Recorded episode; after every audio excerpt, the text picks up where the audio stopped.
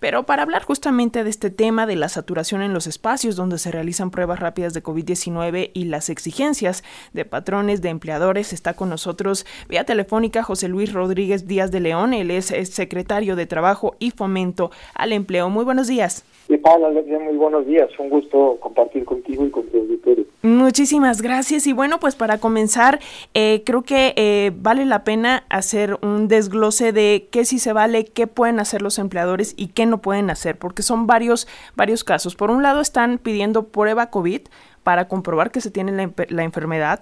En algunos casos se pide también certificado de vacunación para poder regresar al trabajo o prueba COVID negativa para lo mismo, para poder regresar al trabajo. Y también, aunque se dé la prueba de que se tiene COVID, además te solicitan la incapacidad que hay que irla a tramitar, ¿no? En, en algunos casos. ¿Qué se vale, qué no se vale? ¿Cómo está el panorama?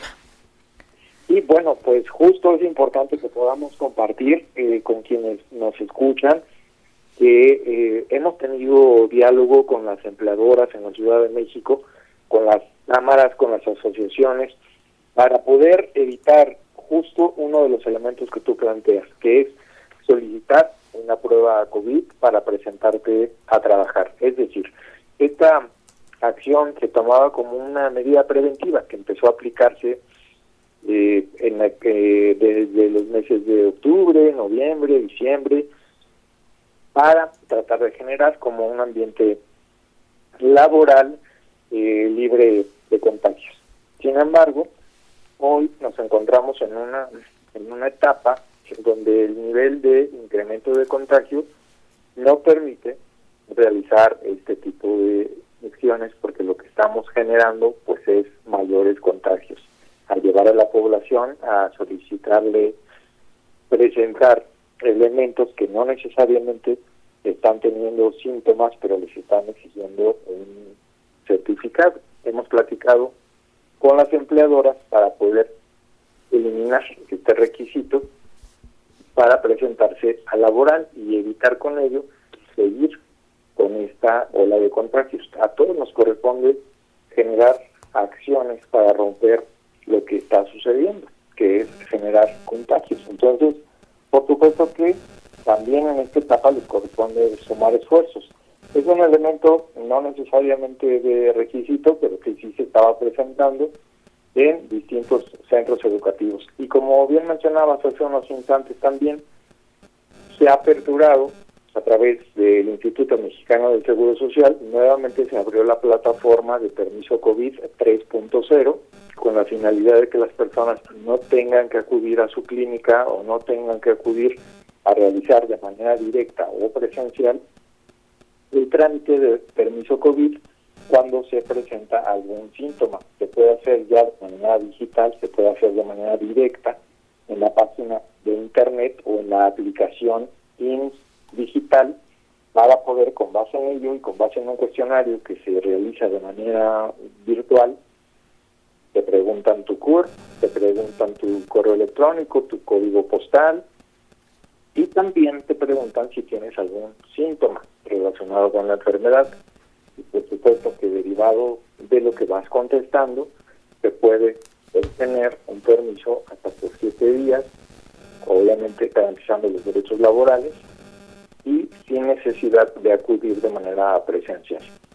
Maestro, entonces, no se necesita una prueba negativa de COVID-19 para regresar a las actividades laborales. Hay que estar en casa y los empleadores no la pueden exigir. Pero para tramitar esta incapacidad, ¿tengo que adjuntar en el sistema del IMSS alguna prueba, algún comprobante de, de que salí positivo a COVID-19?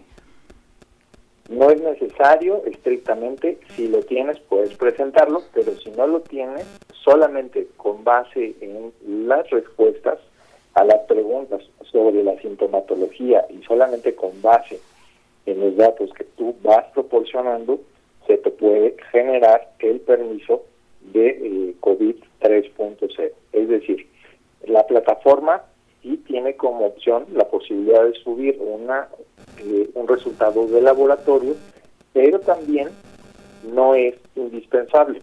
Es decir, solamente se actúa de buena fe y se actúa tomando como válido y como verdad el dicho de las personas que requisitan estos formatos.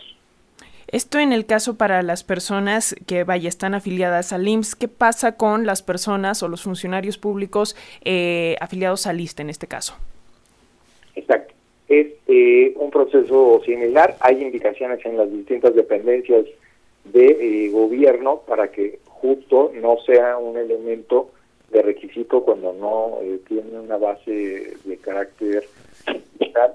Simplemente hay que atender y trabajar con base en el criterio de buena fe del servicio público, es uno de los principios que priva y que está dispuesto inclusive en ley, para que si una persona que forma parte del servicio público señala que tiene algún síntoma, lo mejor que debe de hacer es resguardarse, quedarse en casa, ayudarnos a romper esta bola de contagios y con base en ello, bueno, pues tener la posibilidad de generar mejores condiciones para quienes dedicamos la Ciudad de México. A todos nos corresponde realizar algo para poder frenar y para poder tener también la oportunidad de seguir adelante con la actividad económica y con la actividad laboral en la Ciudad de México, pero con protección.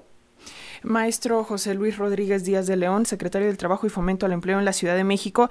¿Qué pasa? Hay, todo un tema también con quienes eh, pues no tengan seguro. Pueden, no sé, denunciar a sus empleadores, eh, vaya, como trabajadores, trabajadoras, ¿qué podemos hacer o dónde podemos acudir cuando incluso se presentan despidos por, por no contar con estos requisitos que se están exigiendo?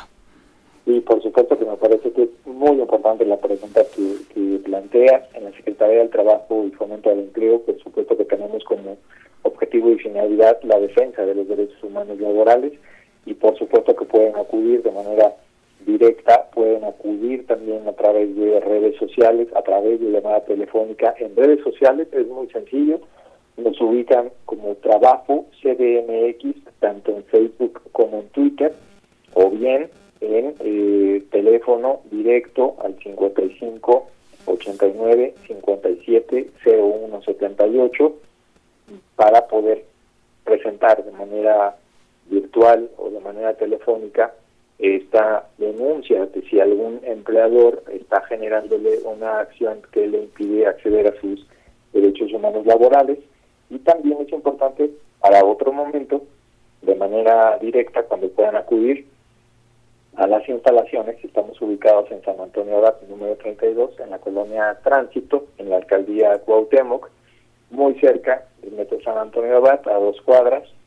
Y bueno, pues están estas opciones. Y obviamente, en este momento, cuando las personas presenten tengan algún síntoma, pueden hacer la denuncia o la queja de manera virtual a través de redes o bien a través de llamada telefónica. Rápidamente, eh, maestro, ¿pudieras repetir el teléfono? Y de paso, eh, ya para, para finalizar esta charla, eh, ¿cuáles son las estimaciones en cuanto a las afectaciones en los ámbitos laborales en esta pues cuarta ola de la pandemia aquí en la Ciudad de México? Sí, por supuesto. El teléfono es el 55 89 57 01 78. Y bueno, por supuesto que es importante sumar esfuerzos, es importante vacunarnos. Mira, la semana pasada tuvimos la oportunidad de vacunar a 519 mil personas mayores de 60 años en su dosis de refuerzo. El día de ayer comenzó el proceso de vacunación para jóvenes de 15 a 17 años. También el día de ayer comenzó la vacunación para el sector salud, para el personal de salud, cerca de 100 mil personas. Y hoy comenzó el proceso de vacunación para el personal educativo. La mejor forma de ayudarnos en colectivo es acudiendo a aplicarnos la vacuna, porque así como tú mencionas que hay un incremento en los contagios, también es importante que digamos que no se ha presentado este incremento en hospitalizaciones. ¿Gracias a qué? Gracias a el proceso de vacunación que se ha incrementado. Entonces, para que mantengamos un nivel de empleo que nos permita recuperar los empleos perdidos durante la emergencia sanitaria en los dos años previos, 20 y 19, necesitamos reforzar estos elementos. Pues ahí está, hay que ser muy responsables. Muchísimas gracias por esta información para las y los trabajadores. Eh, maestro José Luis Rodríguez Díaz de León, secretario del Trabajo y Fomento al Empleo de la Ciudad de México. Muchísimas gracias por estos minutitos para las audiencias de la radio pública. Muchas gracias, Alexia. Un gusto compartir contigo y, por supuesto, con el auditorio, invitarles a sumarnos a este esfuerzo. Hasta pronto. Muchísimas gracias.